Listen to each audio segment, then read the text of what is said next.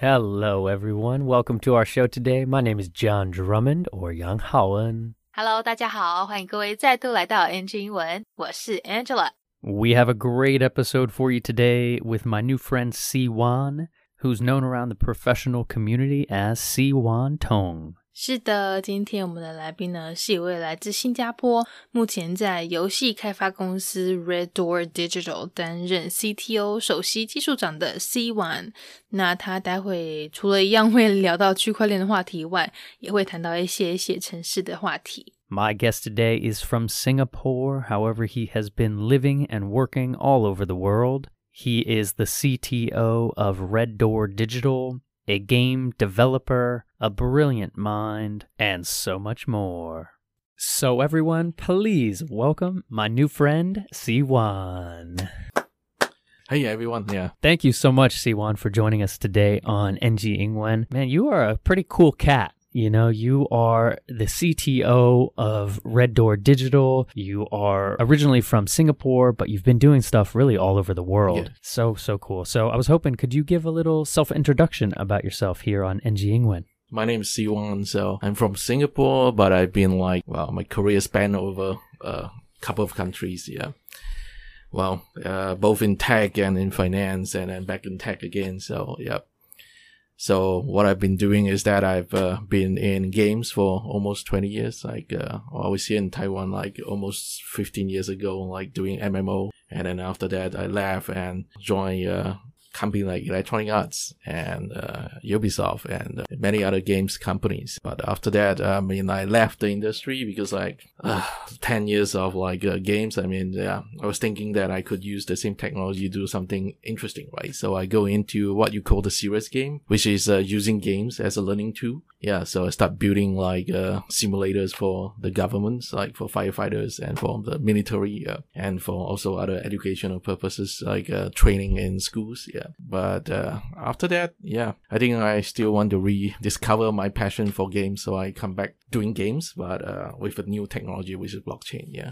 So cool. What a what a beautiful career you've had, Siwan. And a few things I want to touch on today. You are very passionate about education and, and focusing on really training young developers on how to be game programmers and using now blockchain technology to encourage and kind of inspire the next generation of Mhm. developers. Is that the idea? Well, during my long career that spanned between Asia and the US and Europe, I mean, I, I find that actually uh, the talent in Asia is probably the same as in, in Europe, but however, they have uh, more formal training, they have more exposure, so that's why people have the perception that oh, the West actually build games better than than the East, right? Yeah. So that's that's why I always think that is uh, everyone can be the same. You just have to have given them the chance to train and proper training and education. I think they will also reach the same standard. Yeah, that's what I've been trying to do. So yeah. And so, thinking about your work as CTO at Red Door Digital, Mhm. what exactly is Red Door Digital? Can you share a little bit about that?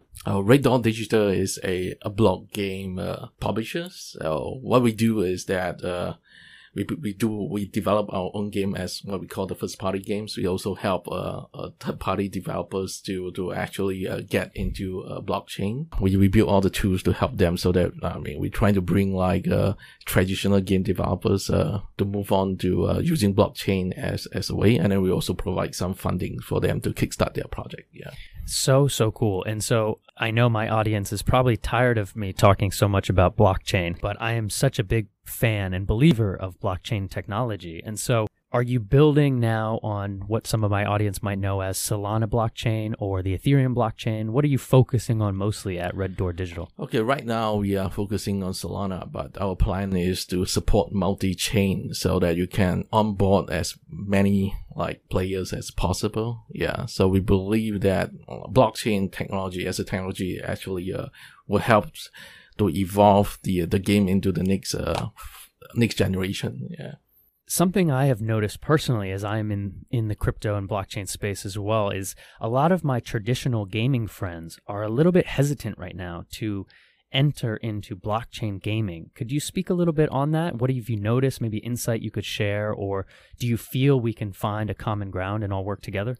Oh, that's actually a very interesting question because I've been on that path before. Because before that in 2017 because of all those ICOs. I mean, I was really skeptical about, about crypto, right? But I think, uh, about a year and a half ago. So, uh, when I was uh, trapped in San Francisco, so I, I, met a friend that, that we, we have a very long discussion and I started to give crypto a chance again and, and really study deep onto it, yeah, into it. And then, uh, well, what I find that yeah, it is actually a good tools to to to build a game. So if you are, I mean, I know why people actually uh not uh, feel really uh bad about crypto is that because the uh, the project that was coming up, I mean, they are just crypto project that is skin as a as a game GameFi instead of really a game first kind of a project. So that's why it's, it's yeah, it looks crappy. That's why people start to like a lot of gamers start to think that oh yeah yeah GameFi is cheap is is is a scam yeah and all this game because there's no good uh examples right case case studies right so so I'm trying to, we are trying to change that. I mean, trying to attract like a real developer that are interested in doing real games and then how blockchain could help them actually. Yeah. Like you said so wonderfully there, focusing on the game first, yeah. not kind of the GameFi side of it. That will come and that will be an added bonus, but focusing on the game itself and how you interact and play and have a good time using blockchain technology. And I, could, I couldn't agree more. And so thinking a little bit more about your vision of having more of would you call it like a training center here yeah, in Taiwan? Talent center. A yeah. talent center. So beautiful. So can you speak a little bit about what you want to do with your talent center here in Taiwan with developers and young developers or potentially people who want to change careers? So uh, we're working with like uh, yeah one of the uh, Taiwan University and some of the uh, training school overseas to actually provide uh, uh, sort of a training for specific training yeah, for, for the job, uh, for developing games, uh, whether it's technology, art, or is uh, is blockchain and AI. Yeah. So uh, what we wanted to do is also to have a lot of international projects coming into Taiwan so that they have the training and they also have the exposure. Yeah, because exposure is also part of training, right? Yeah. So so though, so that they can actually upgrade their their skill set. Yeah. So I find that a lot of people are they are competent, but they just uh, well the training is not very uh, specific to uh, the job, right? So it's probably uh we will spend a shorter time training and then longer time on the job training. That's great. So in my mind, that's more time focusing on projects. So project based learning is that kind of the concept rather than theoretical programming language knowledge? I think uh, the training is to fill the gap uh, between the fundamentals that's needed for the job and their education, their formal education, right? So that they can actually transit to their their their work, right? So on the job, actually, what I find is that the talent there's still this gap between the job and the education they receive for their skill set. So I just I'm I'm just trying to fill the gap, and then after that, the rest will be on the job training. Yeah. Yeah, it's beautiful, and it, it's uh, it makes me think about a lot of my friends here in Taiwan that are programmers and developers. They said a lot of their formal training it was a little potentially out of date, and so when they would get on a job, their senior advisor would be like, "All right, you got to actually learn this, this, and this now to get to, to where we are as a company." Mm-hmm. Is that something you've noticed as well? Yeah, so sometimes it can be very daunting, and then they would. Uh, I mean, they would feel like uh, well, they, they, they do not know where to start. So at least the, the sort of training will actually guide them so that they are in the right direction, actually. Yeah. And so thinking a little bit about the future of Siwan as your work here in Taiwan with your companies and your training center, what do you picture yourself doing mostly in 2023 and beyond? What does the future look like for you?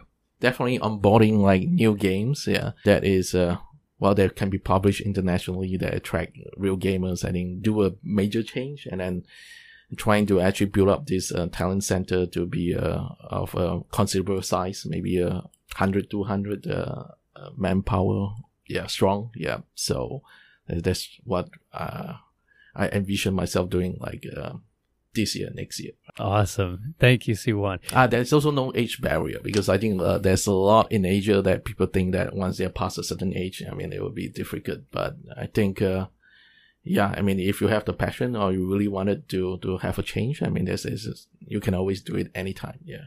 访谈上半段这边，我们谈到来宾他的事业路线基本上呢，算是辗转在科技和金融业之间。好，在科技领域，他在游戏界打滚了大概有一二十年之久，从在台湾从事十五年的多人线上游戏，到欧洲游戏开发公司，像是法国的这间 Ubisoft 等等。但后来就觉得呢，诶，说不定可以把他这样子的电脑技能，这样子对电脑的专业能力呢，好运用到其他产业，所以有稍微转换跑道一阵子，直到发现自己还是 很想要继续待在游戏界，才又回归到当初最一开始的游戏开发领域。只是因应时代趋势的改变，现在改做以区块链科技为主的游戏。而且他还不只是开发游戏而已哦，来宾同时也结合他曾经在欧洲公司的工的这个工作经验呢，不断带领、不断启发底下员工，提供更多正式训练、更多实际操作的经验，让大家都有机会成为更好的软体开发工程师，做出跟西方国家同样水平的软体。那所以他们 Red Door Digital 这间游戏开发公司目前主要是在做什么嘞？好，这个喜欢游戏开发的听众朋友可能会有兴趣哦。他们除了是做第一方游戏的公司以外，同时也帮助其他游戏开发人员加入他们用 Solana 区块链技术开发赚钱游戏这个 Play to Earn 边玩边赚的行列。当然，除了 Solana 以外，他们也计划多链开发，以吸引更多游戏玩家。所以不用担心，不是只有 Solana 哈。只是呢，现在有个问题，就像这样说的，有不少游戏玩家现在还是对这种边玩边赚的游戏模式有点抱持一个就是怀疑的态度。那这状况其实来宾他自己本身也是亲身经历过，也曾经很怀疑这种游戏金融这种 game fight 的的东西，直到后来跟朋友慢慢研究，有更深的了解之后呢，才决定进入这个领域。所以他建议，如果是还在犹豫、还在怀疑的听众朋友呢，就以平常心打游戏就好了，不用去想什么边玩边赚之类的噱头。那玩久了，最后 Coco 就会自己跑来找你这样子。啊，如果你不是玩家，而是想要转换工作跑道，或者是呃有兴趣加入游戏开发行列的话，待会可以多了解一些来宾他们以国际专题项目为主的城市设计训练，好增加一些理论训练以外的实作经验。那上半段结束前，来宾也提到啊，他未来除了计划做更多新游戏，而且推广到欧洲，让更多人知道以外，也希望可以持续扩大刚刚讲的这个人才训练中心，让各个年龄层的人呢都有机会来受训写程式，而且整个过程会以中英双语进行哦，让你学程式的同时，也用英文思考跟国际接轨。几个字来听一下。刚刚节目前面讲到这个首席技术官，大家可能都知道是 CTO，好，但是它是哪几个字的缩写嘞？如果知道 CEO 和 CFO 的话，你应该可以大概猜到是 Chief 什么什么 Officer，对对，没错，你没想错。那这个 CTO 的这个 T 呢，它代表的是 Technology 技术，所以 CTO 就是 Chief Technology Officer。那 CEO 和 CFO 也顺便学一下吧，就是 Chief Executive Officer 和 Chief Financial Officer。另外一个他讲到的这个 First Party，有在玩游戏的应该都不陌生。好，不清楚听众朋友，他们是第一方游戏。那想当然有第一方就有第二方、第三方嘛，对不对？那这其中三方的关系是建立在游戏主机公司和游戏开发这两边。详细介绍的话，大家如果有兴趣，等一下节目过后可以上网去多了解一下。那这边我们时间关系，就赶快进入下半段吧。I I love it. So no age barrier, and then you know, here on NG Ingwen, we're talking about a little bit of language, right? Would there be courses for this training center offered in English and Mandarin, or are you just going to focus on Mandarin for right now?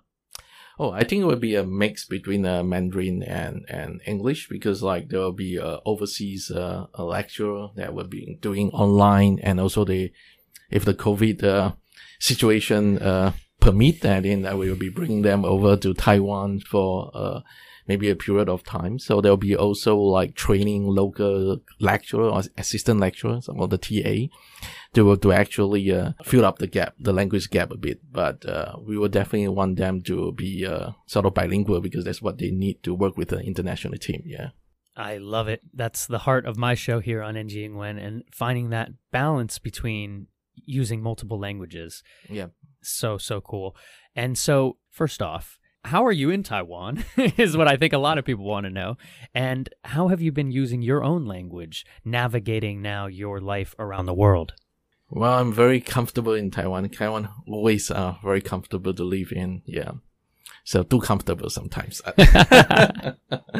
but then, yeah. So, well, I think that the uh, being bilingual actually helps a lot because I like uh, doing a lot of uh, sort of cross-border kind of, of project between uh, like Asia and uh, the English speaking and also the, the, the Chinese or Mandarin speaking. Yeah. So uh, well, it helps me a lot to be to be bilingual actually. Yeah. It's so beautiful. So was your mother language Mandarin or or English? What would you say was your is your most comfortable language now? Oh, it's a, it's a very tough question. Yeah. For me, it come naturally because you're in the environment. So I I wouldn't say which one is our, my my mother language or yeah, I would say that which one do I use when I work? Like when I work, when I was thinking about work, is it's all in English. Yeah.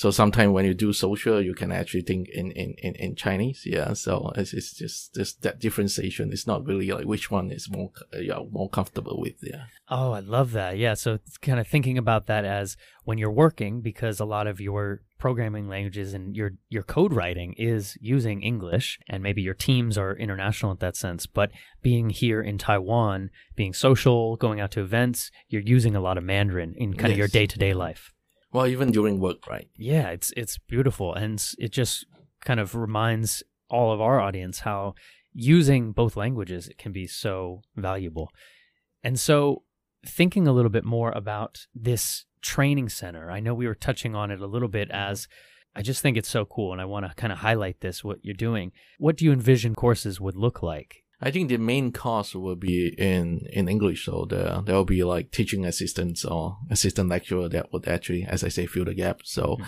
I think there will be a lot of uh, there will be a very short fundamental training so that you have a very uh, idea of what the fundamental is and then there will be a lot of hands-on. Yeah because like you actually learn better when you're hands-on. Yeah. So i think it will be a lot of project based but definitely you need to go through some fundamental training. Yeah. Yeah it's very very cool and so if you don't mind i would love if you could share about how did you end up in taiwan how did you kind of decide to find yourself here in taiwan now with all your travels throughout the world well, I mean, uh, in short, I have to be frank, it's because of the COVID situation.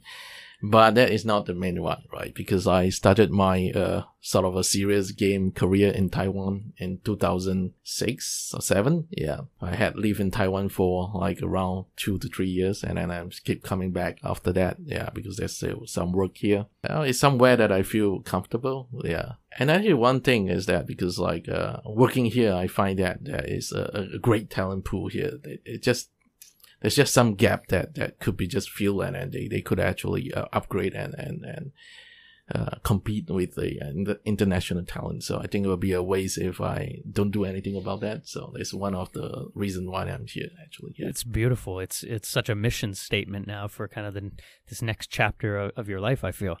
And so focusing on filling that gap, as you say, mm-hmm. is there any advice you can share maybe with young programmers or young developers or or people who want to learn a different language to upgrade their career? Is there any advice you could share that's helped you now throughout your career?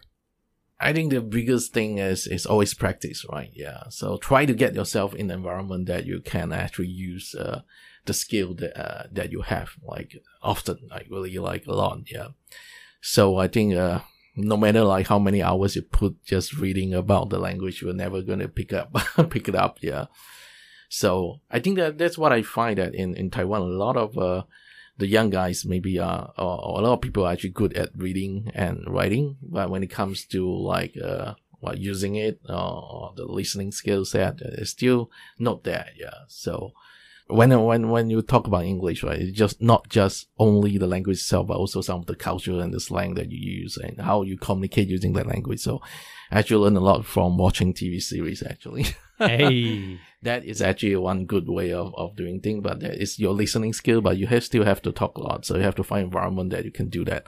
Like through games, right? A lot of, uh, right now there's a lot of games that are, that have voice. So, so you can actually, uh, do that. And then you are sort of anonymous. So, so if what, uh, I know Asian are usually shy. So yeah, since it's anonymous, mostly like it's a good chance to just try to say it, right? Yeah. Yeah, yeah, it's so beautiful. Like you said, yeah, playing on these big online games, you know, you can have a headset and you can actually be, you know, speaking and listening. Yeah. And you don't have to feel so nervous because they can't actually see you. You know, maybe they see your username, but they don't they don't know exactly who you are. And then you will feel more motivated because there is a something that you're working towards on, right? Using the, the language. Yeah. Ideally you're so, you're doing something you're having fun with Yeah. too, right? You're it's it's less pressure. It's not for a grade, it's not for a homework assignment. It's because you want to accomplish this mission together as a team, you know. Yeah. So just like when I tried to pick up Japanese when I was young, I mean, it's because of games and comics, right? Awesome, Siwan. Well, thank you so much for for joining us here on NG Ingwen. And a question I love to end the show with is if you could go back and talk to a younger Siwan, would there be any advice you give yourself about gaming, life, language, anything? Well, I mean, if I would to go back, I think, uh, yeah, just use the time wisely. Yeah.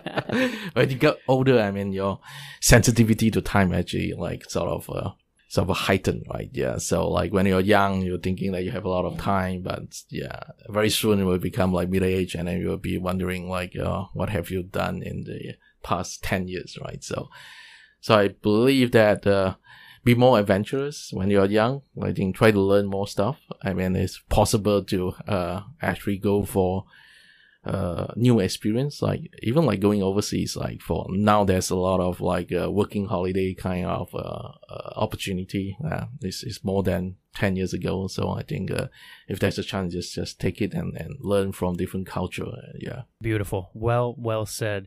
Well, Siwan, where can people find more about your life? Where can they find about Red Door Digital? And maybe where can they keep an eye on your training classes? or they can actually find more information about Red Door and the uh, our website so www.reddoor.digital yeah so uh, we'll update uh, our news on that website yeah. Ooh, got that digital domain. Reddoor.digital. Very cool. Dot digital as the domain name. I love that. it's convenient right It's Yeah. very convenient. Fits fits so nicely into the name there. Very tech savvy, I see. Well well done. Awesome Siwan. Well thank you for joining us today on NG Ingwen and I hope to be talking to you again very, very soon.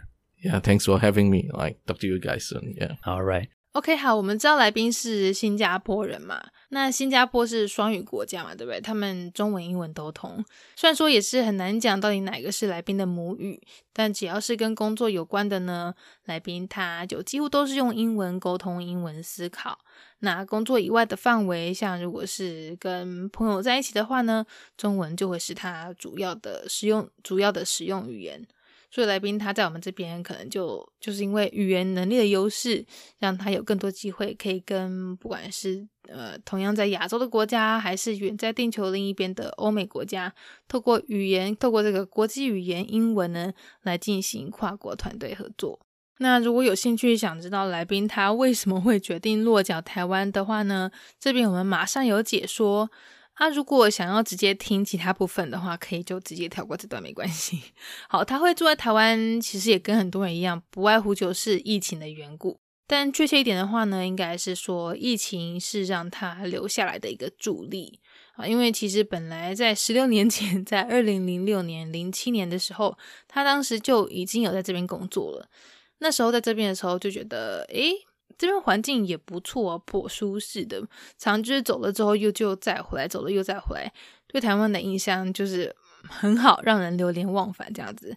而且也听说我们当地其实有不少的优秀人才，再加上疫情关系，所以最后呢就决定留在这边，好好提拔台湾的科技人才。这边来宾他建议，不管是想要精进语言能力，还是写程式技能的听众朋友，真的在训练过程中呢，都要涵盖一些实作演练。好，写程式就要实际做专题，从做中学，加强专业能力。啊，学外语的话呢，就要多让自己在那个语言环境里面多听多用。如果刚好是 gamer，刚好长久在打游戏的话，也可以借由游戏中的对话啦，或是剧情来增加我们的智慧量，增加听力练习。当然，书本上的一些基本知识也是很重要，但不用一直钻研在那部分，因为你知道，就是实际演练会会是比较有用的过程嘛。像他之前就遇过几个很是是很会读、很会写英文的人哦，但是当他们真的要实际去跟人家沟通的时候，哇，这个听说能力很快就可以发现，诶，跟他们的读写还是有段距离。OK，那最后来宾建议大家要好好运用时间，趁年轻的时候呢，多做一些，多学一些，不要到老了回头看自己过去的日子都在干嘛的时候，就突然发现，哎，怎么好像 一事无成，什么精彩的都没经历到这样子。好，那节目最后这里呢，有一个字，不晓得刚才大家在节目中有没有抓到？Hands on，hands on。好，这说法可以用来表达实做、实际操作。好像刚刚他们说的这个很重要的实做经验，或者是这个亲身经验，就可以说是 hands-on experience。好，甚至是我们常讲的这个公亲，凡事亲力亲为，也可以用 hands-on 来表示。只是这时候就会比较是用来用形容人啊。假如说你说某人或是某个主管呢，是一个 hands-on manager。好，就表示说，哎，人家是一位事必躬亲的经理，会跟底下员工一起参与大小事，比较有亲和力。那相反的，有 hands on 就有 hands off 啊，对不对？on and off。若是一个 hands off 的经理的话，常常就会是比较有，诶，距离感，然后采取一种比较不干涉、不插手的管理方式。或是呢，也可以就直接把 hands off 当成动词片语来用，表达诶不要碰的概念。像如果有人要拿你爱吃的点心，这时候就可以给他来一句 hands off，好，就可以表达诶那是我的，不要碰这样子的概念。好，那希望大家一样也都有从今天的内容呢学到一些东西。待会如果有兴趣的话呢，可以上他们的这个 Red Door Digital 去多了解他们的相关资讯哦。Bye everyone, peace. All right. Well, that is our NG Ingwen show for today. We hope everyone enjoyed listening to that. You can connect with us on Facebook, Instagram, YouTube, and now Spotify. You can search NG Ingwen or you can search on IG NG English ICRT. And don't forget to tune in every Wednesday morning from 6:30 to 7 and Wednesday night from 9 to 9:30. We'll catch you on the next episode. Bye bye. 好啦，今天的节目就到这边告一段落啦，感谢各位的收听，别忘了订阅我们的 Spotify 还有 YouTube 频道哦。那喜欢我们节目的话，也要记得到 Instagram 到 IG 上追踪我们哦。 如果各位有什么其他问题是想要问来宾的，也请欢迎在底下留言告诉我们，我们一定会想办法帮你问到手。好啦，那就下周在空中相会喽，拜拜。